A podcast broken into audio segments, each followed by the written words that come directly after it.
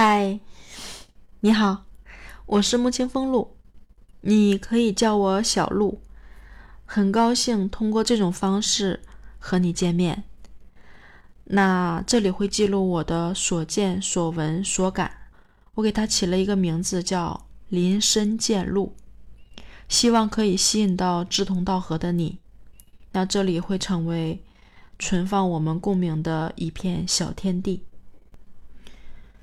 今天我想跟你讲一个人，他叫董宇辉。我不知道你认不认识他。我先说一下他是谁。他有三个身份：第一个是东方甄选的带货主播；第二个是他是前新东方的英语老师；第三个是在逃兵马俑。我们一个一个来说他的这个身份啊。首先第一个。有看过直播带货吗？什么感觉？我说说我的感受啊。嗯，语速特别快，然后声音特别大，反复强调商品的优点，然后洗脑式的售卖，嗯，不断的使用套路，比如说优惠活动马上结束了，货源紧张了，类似于这种，然后让你去冲动消费。你是这样的感觉吗？那我来说一说董宇辉是一个什么样的方式。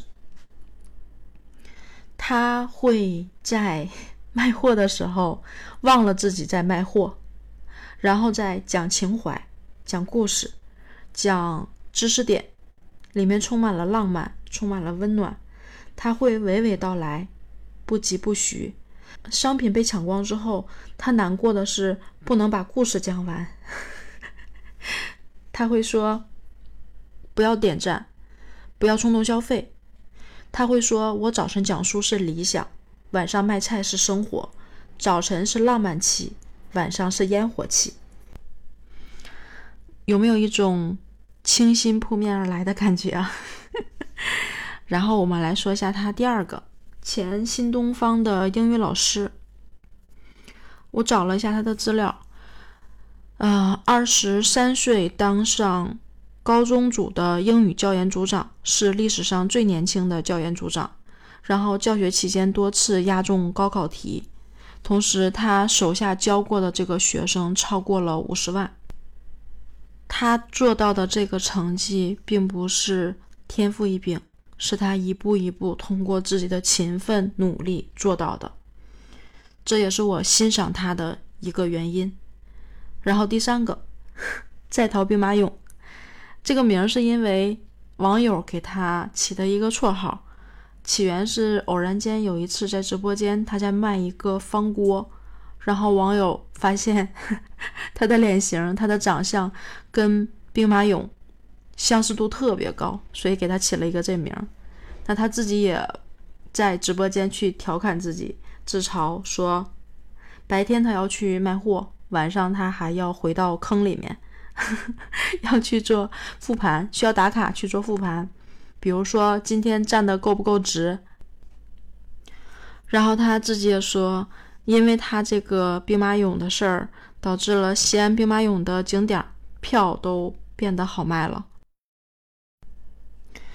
说完这三个身份，接下来我想说一说为什么我会想到去聊他，他是怎么去吸引我的注意力的。前面我有提到直播带货的整体的一个风格，所以当同事无意间说起他是最近直播带货的一股清流时，我并不感冒，因为已经 在心理上形成了一种定势，所以比较排斥这种直播带货。然后有一天无意间刷抖音的时候，刷到了他讲自己的那一段无疾而终的恋情。当时的原话大概是说，他觉得自己当时分手是因为没有钱。后来他说，其实也不一定，说可能是既没有钱，也没有其他的东西，没有丰富的这种思想，也没有深刻的这个智慧，也没有在和别人交流的时候体现出一种让人舒服的态度。然后自己什什么都没有，但是却想要身边的人能够包容你，无条件的接纳你。只要对方不愿意，他就认为是对方不好去指责。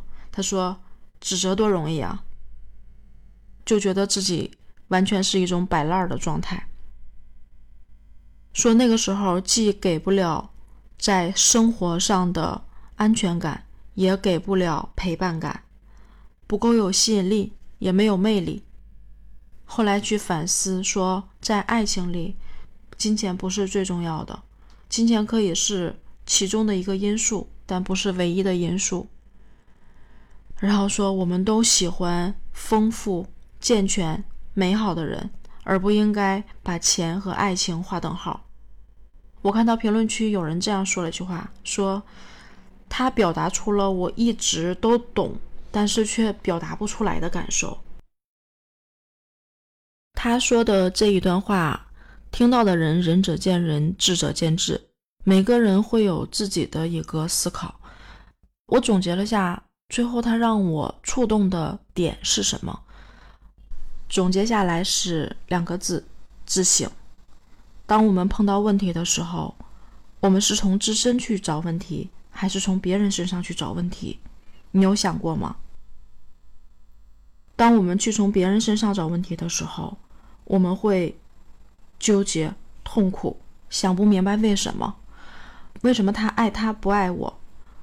为什么好的东西给他不给我？各种为什么？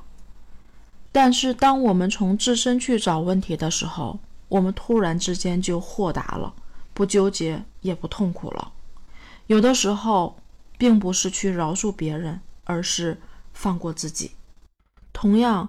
当我们以这种方式去生活、去思考的时候，我们也会认识到更多的善良的人和我们一样的人。这就是前面我说到的志同道合。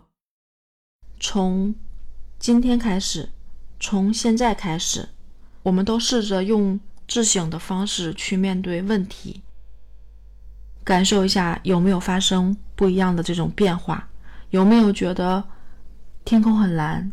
空气中有淡淡的香，世界变得不一样，开始豁然开朗。